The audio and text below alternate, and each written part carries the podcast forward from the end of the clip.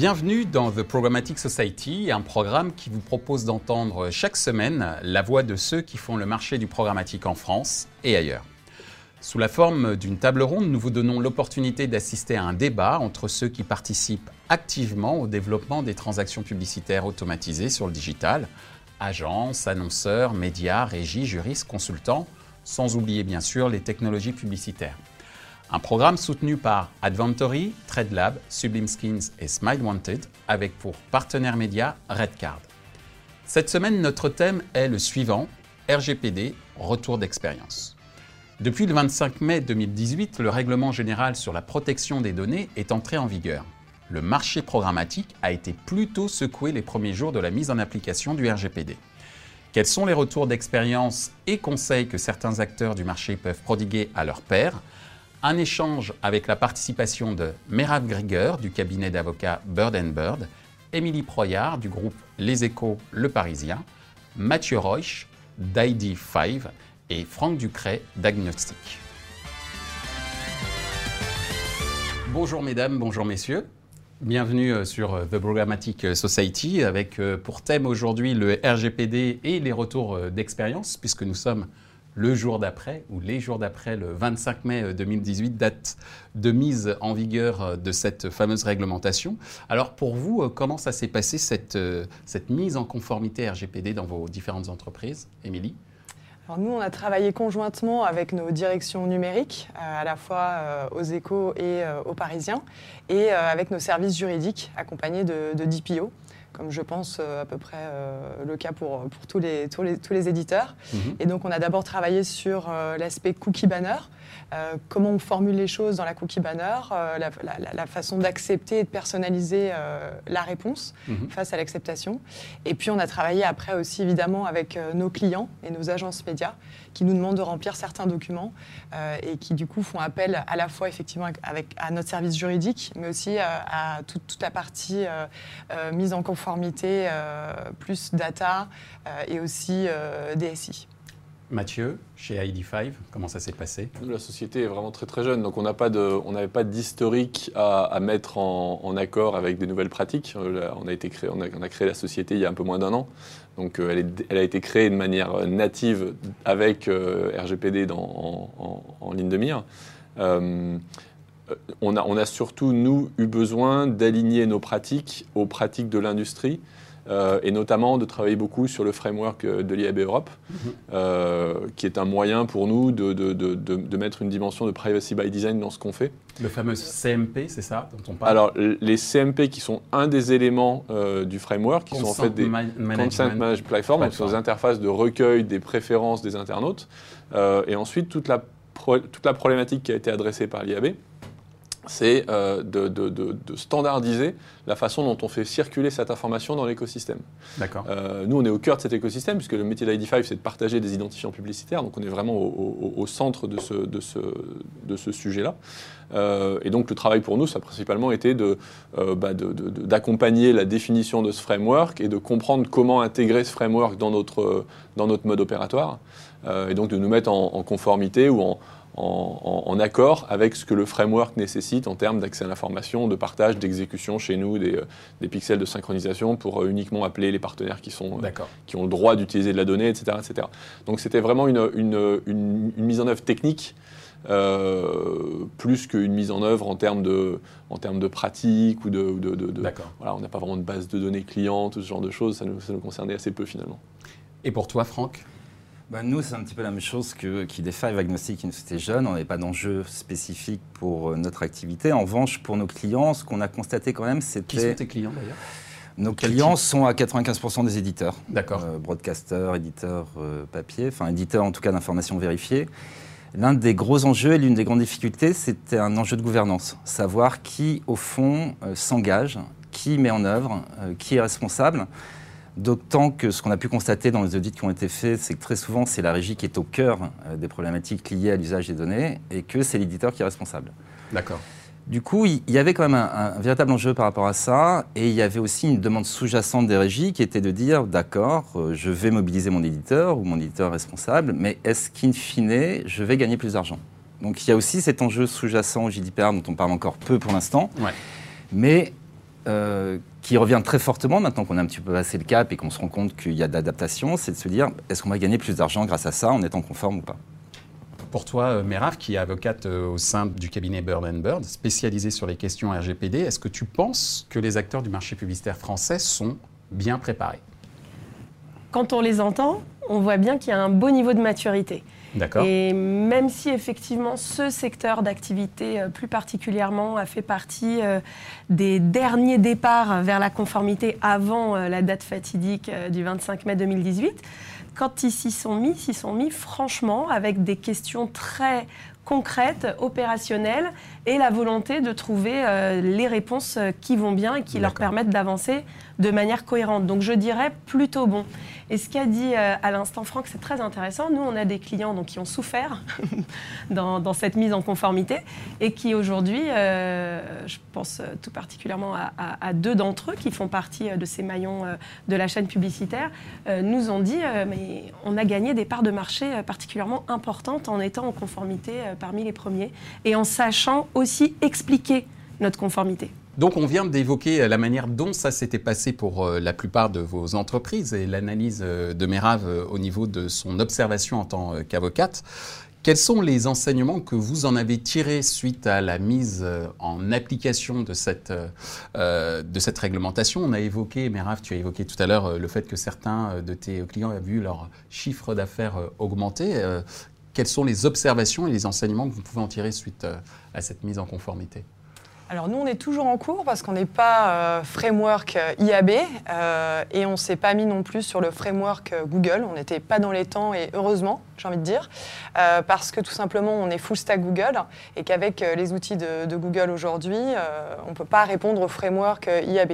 Donc on n'a pas encore installé de CMP, notre choix est en cours. Ce sera un CMP évidemment framework IAB pour accepter un maximum de, de demandes de nos partenaires à l'intérieur. Et donc on attend que nos amis de Google euh, signent le framework euh, IAB pour appuyer sur le bouton. ils ont dit le mois d'août, mais ils ont peut-être prévu plus tôt. Alors il y a deux choses. En fait, il y a deux choses. Il y a la signature du framework IAB qui normalement devrait arriver là vraiment dans les, jours ou les semaines à venir, en tout cas les jours j'espère. Et ensuite il y a la partie technique en fait qui n'est pas prête non plus chez Google, mm. qui sera prête complètement fin août, parce que fin août ils seront capables de récupérer tous les types de cookies qui ont enfin les types de mm. personnes qui ont répondu oui à tel critère, non à tel autre, oui, non, non, non, etc.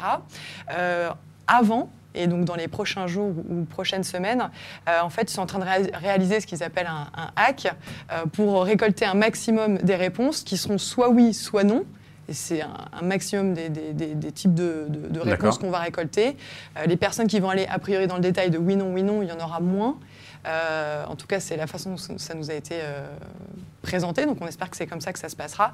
Et fin août, là, effectivement, courant août, euh, on pourra tout, euh, tout récolter. D'accord. Donc nous, on attend d'appuyer sur le bouton euh, de la CMP pour des, ces fameux enseignements dont, je parlais. Voilà, exactement. Donc pour, nous, en tout cas, pour l'instant, il n'y a pas eu de conséquences vraiment directes. On a des partenaires qui ne sont pas avec des outils Google, donc qui ont eu des, frayeurs bah, le, le, 25 mai au soir. mais au final, nous, ça nous a pas ça ne nous a pas impacté. On fait ni plus ni moins euh, pour l'instant. Chez toi, Franck bah, en ce qui me concerne, enfin moi, il y, a un point sur lequel, ce que j'ai pu observer en tout cas, mais qui est un point un petit peu différent, mais qui est important, c'est que on parle de données personnelles et euh, ce qui est peut-être très louable dans cette initiative de la Commission européenne, c'est qu'on a replacé l'utilisateur au centre et c'est redevenu une préoccupation de toute la chaîne de valeur, de se poser la question de est-ce que j'ai pas trop d'acteurs parce que c'est un impact en termes de latence? Euh, Comment je travaille mon utilisateur? Est-ce qu'il m'appartient? Qu'est-ce qui m'appartient, m'appartient pas? Et j'irais l'un des bénéfices, c'est un peu cette prise de conscience qu'on voit globalement sur l'ensemble des acteurs, publicitaires, ad tech, euh, et puis le grand public, nos amis, notre famille, de bien comprendre qu'il y a un enjeu autour de la donnée personnelle. Et je c'est un bénéfice dont on parle assez peu, mais qui est finalement l'objet finalement de cette euh, directive. directive. Je pense que ça devrait être le, bénéfice, ça devrait être le bénéfice premier.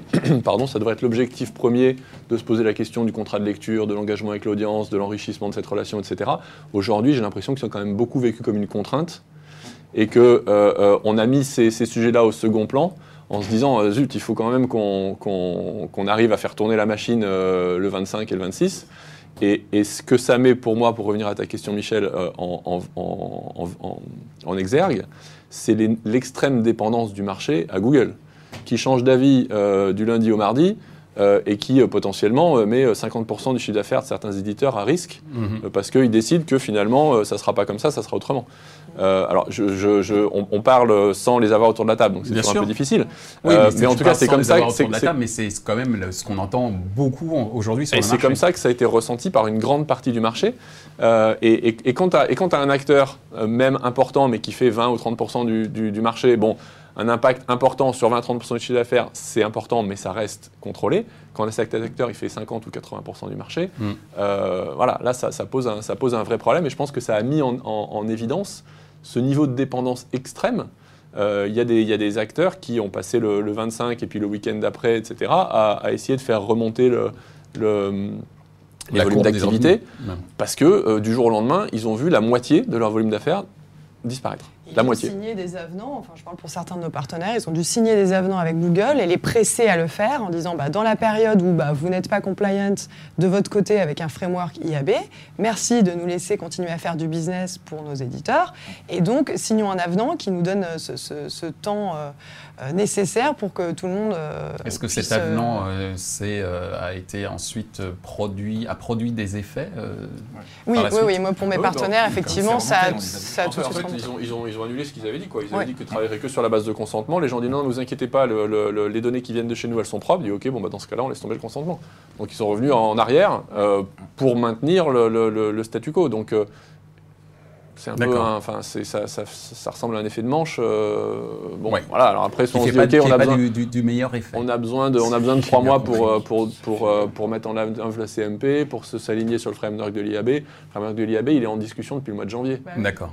public discussion publique. C'est-à-dire que ça, fait, ça fait, six mois avant que l'industrie travaille dessus. Publiquement, depuis janvier, ils, auraient pu se renseigner. Euh, faire ça, le, je sais pas, le 5 ou le 10 mai ou le 15 mai, je sais plus quand exactement. Plus tard. Bon. C'est vrai, Michel, quand on avait deux ans pour se mettre en conformité à ce RGPD ou GDPR, mm. euh, en même temps, on est en phase expérimentale. D'accord. Et il faut aussi l'admettre, tout le monde doit l'admettre. Et c'est pour ça que, les autorités disent qu'on ne va pas frapper tout de suite sur Elles les disent pas ça, ça après, euh, il y a une façon de... Hein. Oui, c'est déjà arrivé, mais pour revenir sur, le point de, Google, ce qu'on a vu aussi, on constate, c'est que certaines agences, enfin donc certains annonceurs euh, qui ont ce qu'ils appellent des joint business plans avec Google, étaient aussi mis en porte-à-faux. Et ce qui a fait bouger Google, on ne sait pas très bien si c'est le fait euh, des éditeurs, ou plutôt le fait de leurs annonceurs, qui sont quand même leur première source de revenus, qui ont dit, écoute, moi, mes campagnes ne sont pas délivrées. Moi, par exemple, j'ai un accord avec Tids, si on peut les, citer, qui ont réussi à passer en disant, j'aime bien ce format, vous ne le faites pas, j'en veux. Euh, donc, donc il y a tout un enjeu autour de ça, où il y a eu effectivement, dans les enseignements aussi, le fait qu'il y a peut-être une capacité, en étant unifié, à faire bouger un peu les lignes face à un acteur dominant. Et il y a aussi une prise de conscience de tout le monde de se dire, ah ouais, c'est aussi gros que ça finalement.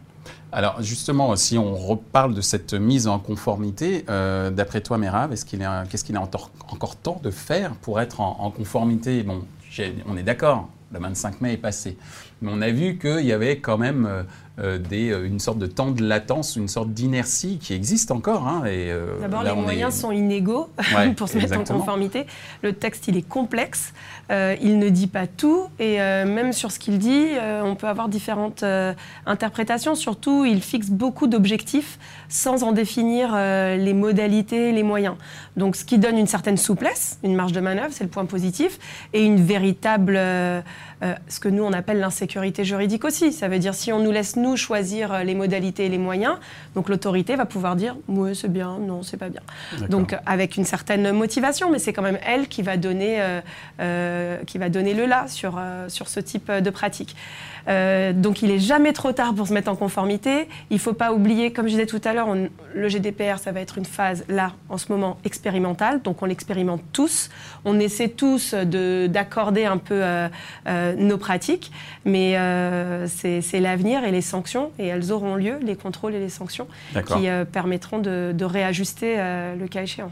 Alors on en a un petit peu. Cette, interprétation fait vraiment peur à beaucoup de monde. C'est-à-dire que tu, peux en toute bonne foi défendre une approche d'intérêt légitime, par exemple, qui serait qui paraît comme ça a priori très pertinente pour un bon nombre d'éditeurs qui fournissent un accès gratuit à du contenu de qualité produit par des journalistes qui doivent être rémunérés. Bon, je pense que l'audience, enfin les utilisateurs sont en mesure de comprendre que c'est en contrepartie d'une certaine capacité à monétiser ce contenu via de la publicité. comment ça sera interprété? On ne sait pas. Il n'y a pas de jurisprudence, il n'y a pas de règle qui dit là vous avez le droit, là vous n'avez pas le droit. Donc c'est les sanctions qui créeront la jurisprudence? Il faut, déjà convaincre. Voilà, pour tomber dans l'intérêt légitime, c'est l'une des alternatives à la base légale du traitement qu'est le consentement. C'est pas la seule. Il y a aussi le contrat, les mesures précontractuelles, etc. Intérêt légitime, c'est tellement flou que tout le monde aimerait bien euh, pouvoir euh, euh, profiter de cette exception-là. et c'est apprécié de manière extrêmement stricte. Donc plus on est convaincant sur cet intérêt légitime, et c'est pas l'approche équilibre, je te donne un service gratuit, donc c'est légitime que tu que, je puisse faire ce que je veux euh, avec euh, tes données. Euh, c'est pas dans cet équilibre-là qu'on va trouver un intérêt légitime. L'intérêt légitime, ça a déjà été reconnu sur euh, parfois des traitements, des, fichiers extrêmement sensibles comme la lutte contre la fraude. On ne va pas demander à un fraudeur son consentement pour traiter ses données, etc. Mais il y a plusieurs cas où ça a été reconnu. Et dans le GDPR, c'est indiqué que la publicité est un intérêt légitime. Faire de la publicité, c'est l'intérêt légitime des entrepreneurs. Et on a plein de cas quand on articule où on n'a pas besoin pas besoin de consentement et on est dans l'intérêt légitime. Sauf qu'on est dans une sphère numérique où on ne peut pas distinguer tous ces cas-là. On ne peut pas faire la part des choses parce que notamment quand on fait de la publicité à l'égard d'une personne qui est déjà cliente, la question, OK. Et pour des produits et services analogues. Quelqu'un qui visite mon site plusieurs fois, moi je fais que lui proposer des contenus, je suis éditeur. Donc il les consomme, mes, mes, produits. Et on voit bien que c'est gratuit. Il est déjà mon client. C'est pas parce que c'est gratuit qu'il n'est pas mon client. Et je ne fais que lui proposer des contenus. Donc est-ce que je ne suis pas euh, euh, légitime dans ce cas-là à euh, lui proposer de la publicité? Et on va avoir toute l'autre partie qui n'est pas GDPR, e-privacy, avec comment vous lui faites de la publicité, est-ce que c'est par des traceurs et quel est le régime applicable à ces traceurs?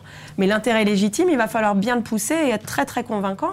Et je pense que ce n'est pas une peine perdue, sauf qu'il va falloir être très éthique dans cette approche et, raisonnable aussi.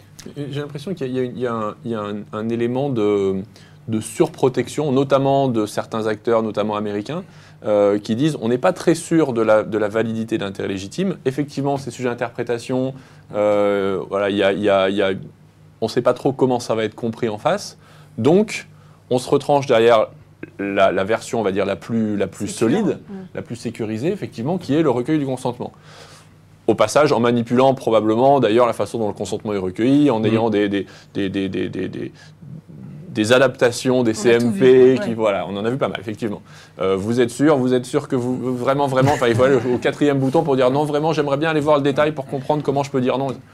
moi, je trouve qu'effectivement, c'est une approche très extrémiste et qui n'est pas du, tout bénéfique pour le secteur. Et ceux qui ont systématisé l'opt-in alors qu'on était dans des cas où c'était pas nécessaire, euh, ils empêchent un peu euh, la bataille vers l'intérêt légitime. ceux qui ont systématisé l'opt-in, c'est, on peut le dire, Google et Facebook, parce qu'ils l'ont. Oui. donc, donc, donc pour eux, c'est quand même plus facile.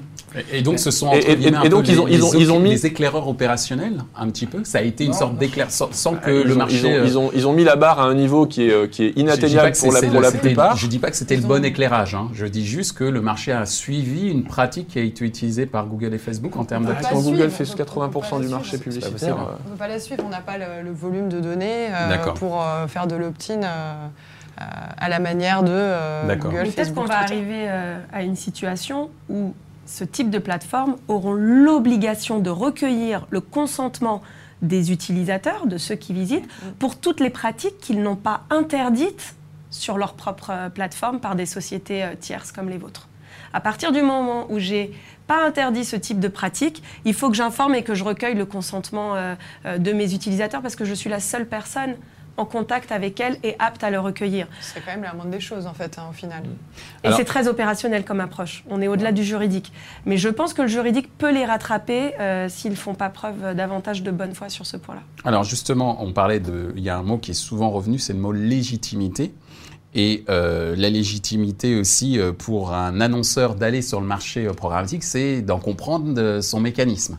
Et la question est, est-ce que le RGPD n'a pas rendu encore plus complexe euh, euh le marché euh, programmatique et est-ce que les, les, annonceurs ne vont pas hésiter à nouveau à mettre un pied dedans parce qu'il y a cette notion de, de, RGPD et en gros comment les rassurer sur, ces, sur, cette, sur cette question? Le fait que RGPD arrivant sur le marché publicitaire, une contrainte supplémentaire juridique qui s'applique à une contrainte opérationnelle qu'est la manière dont fonctionne le programmatique. Est-ce que tout ça ne fait pas un peu peur au marché des, annonceurs? Quand vous les rencontrez Qu'est-ce qu'ils vous disent? Mm. Ça a fait peur. Sauf que c'est une autre grille de lecture de ce que euh, les acteurs du programmatique font de manière opérationnelle. C'est cette nouvelle grille de lecture. Et on voit bien qu'ils se la sont appropriée. Euh, quand je parle euh, avec, bah, tout à l'heure, pendant la préparation de cette émission, on a pu échanger, on voit qu'on parle le même langage. Nous, pendant des années, parce que la donnée personnelle, la privacy, c'est pas nouveau, hein, c'est pas le RGPD mm. qui a tout créé et inventé. Donc ça fait 15 ans qu'on n'a pas d'interlocuteur, en tout cas difficilement, de gens ne savent pas ce qu'on fait. ça n'existe pas, avocate euh, protection des données, jusqu'à il n'y a pas si longtemps, donc merci. Euh, mais, et aujourd'hui, on a tous nos clients parlent parfaitement ce langage, ils ont, ils ont adopté euh, cette nouvelle grille de lecture, et c'est vrai que ça a fait peur pendant un temps, et, et j'ai le sentiment que ça s'est un peu décanté tout ça. Même, même en creux, ce qui est quand même intéressant dans cette histoire-là, c'est qu'en creux, on se rend compte que c'est quand même la première fois que l'Europe euh, agit aussi fortement. Et la réaction de Google dont on parle, ou même sur le programmatique, est une réaction de gens qui ont peur. Enfin, ils ont peur de la capacité de l'Europe à se mobiliser. Et au fond, même si ça apporte un peu de complexité et ça crée un petit peu, je dirais, de, de ça bouscule un peu les choses, c'est quand même un effet extrêmement positif. Enfin, je pense qu'on peut nous se réjouir de se dire que ce qui a été confisqué par des sociétés US, et on a peu de sociétés à tech françaises finalement, enfin, Mathieu là, mais il y en a relativement peu, c'est quand même une très bonne nouvelle au fond. Et je pense que même pour les annonceurs, et on en voit certains, il y a une vraie réflexion autour de oui, finalement, c'est pas si euh, bénin que ça, tout ça. Il y a des véritables enjeux. Je pense pas que ça les freine véritablement, mais ils vont attendre de nouvelles exigences. Qui vont aller plus loin que ce proposent les agences. Ce qui est compliqué, c'est le sujet euh, juridique. C'est les 88 pages de texte. Enfin, pour le reste du monde, à part pour toi, pour nous tous, c'est compliqué. Euh, et donc, c'est arriver à s'approprier, à comprendre ce que ça veut dire, à s'approprier ce que ça veut dire. Les, les fondements du RGPD, ils sont très positifs en termes de transparence, en termes de contrôle de la, de la chaîne de valeur, pour la clarté et l'efficacité la, et et, euh, voilà, la lisibilité de l'écosystème. On va vers, un, vers, un, vers un, écosystème qui est beaucoup plus clair, beaucoup plus transparent, où à la fois l'annonceur, l'éditeur, l'internaute ont beaucoup plus de contrôle sur ce qui est fait avec les données. Euh, donc on va vers quelque chose de mieux. On est obligé de passer par une phase un petit peu difficile d'intégration de ces nouvelles contraintes, c'est du juridique, le, le langage n'est pas facile, il y a beaucoup d'interprétations, etc., etc mais on va vers quelque chose de beaucoup mieux. Alors justement, Émilie, euh, de ton côté, c'est quel discours tu tiens vis-à-vis des annonceurs par rapport au RGPD justement? Euh, on, les accompagne, on doit surtout euh, répondre aux exigences de leurs agences, qui sont en premier lieu, en premier lieu celles qui les ont accompagnées et qui bah, vérifient que chaque acteur avec lequel elles travaillent soit, soit bien en conformité.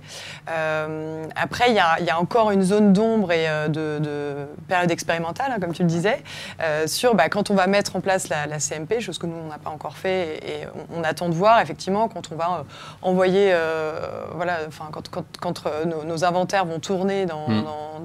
dans, le dans les différents Enfin, chez différents acteurs. comment est-ce que la façon dont on récolte la donnée, ils vont la recevoir, ils vont la traiter Est-ce qu'ils vont pas l'exploiter par ailleurs? Enfin, il y a quand même une question qui reste nébuleuse là-dessus de quelle complexité opérationnelle ça va créer.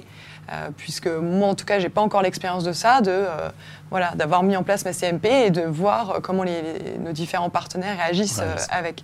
Euh, Je pense qu'il y a un, effet très positif, hein, une illustration, mais euh, le, phénomène de data leakage que les, éditeurs subissent depuis des années, qui, qui, qui, qui, permet en fait grosso modo à des, à des, à des acteurs d'aller récupérer de l'information sans la payer et de la réutiliser, de la revaloriser ailleurs.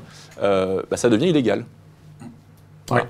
Donc, donc on passe de quelque chose qui était une mauvaise pratique du marché, qui n'était pas, qui pas éthique, qui était, qui, était, qui était pas sanctionnable vraiment. Tu pouvais sanctionner en disant ah, moi je veux plus bosser avec vous, etc. etc. C'est une question de réputation, c'est pas bien, c'est pas cool. Hein.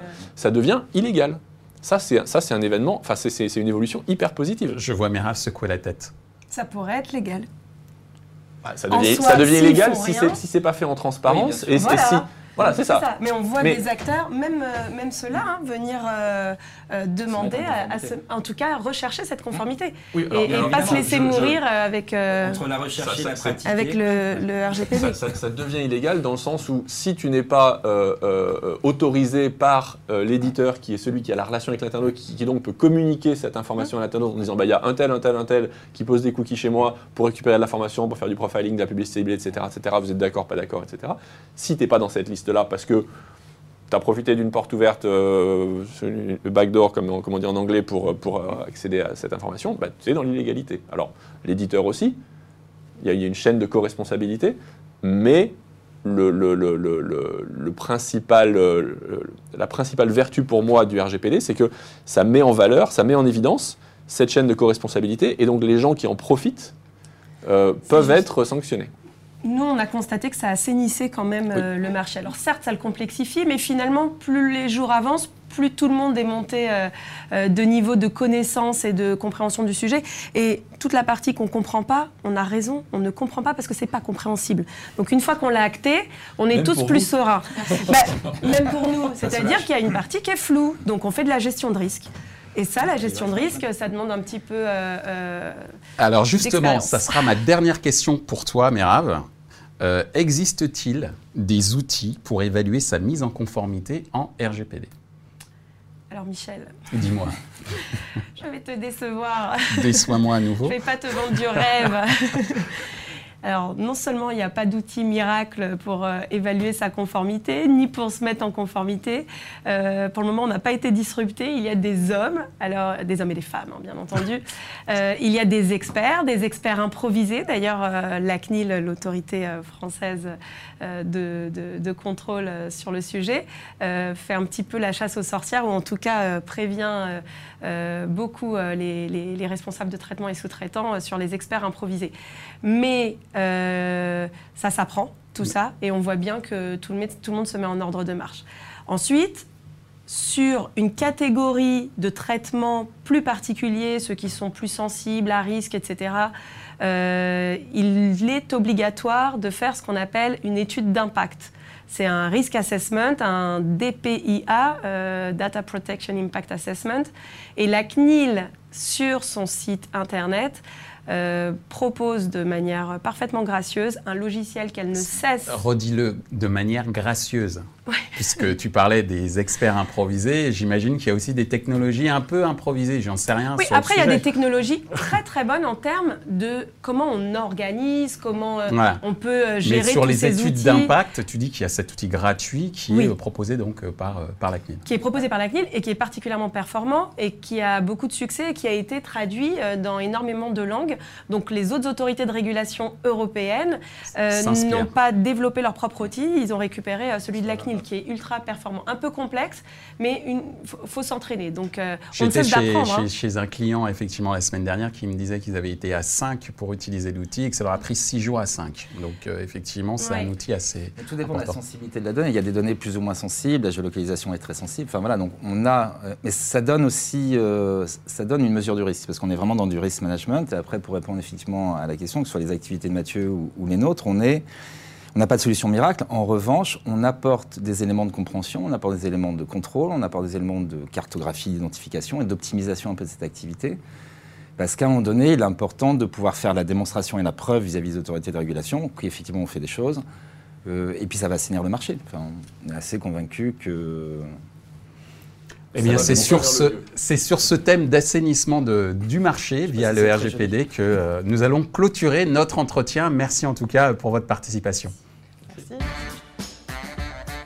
Ainsi s'achève ce débat autour des retours d'expérience après l'entrée en vigueur du RGPD. Les trois points à retenir de nos échanges sont les suivants. 1. Les acteurs du marché publicitaire ont, dans leur très grande majorité, fait les efforts pour être en conformité avec le RGPD. 2 les annonceurs ont besoin d'éclairage sur la manière dont le RGPD peut impacter leurs futurs achats programmatiques. 3. Un seul acteur juge et partit sur les conséquences opérationnelles du RGPD et du plus mauvais effet auprès de l'ensemble des acteurs de l'écosystème publicitaire, tant auprès des annonceurs, agences, éditeurs ou régies. Ce programme a pour vocation de répondre aux questions que vous vous posez au sujet du marché publicitaire programmatique. Alors n'hésitez pas à faire part de vos propositions de thèmes, de discussions sur les réseaux. Merci à nos sponsors et partenaires pour leur soutien, Adventory, Sublime Skins, TradeLab et Smile Wanted, sans oublier notre partenaire média, le magazine Redcard. Merci également à l'ensemble des équipes d'Atelier B pour la réalisation de ce programme.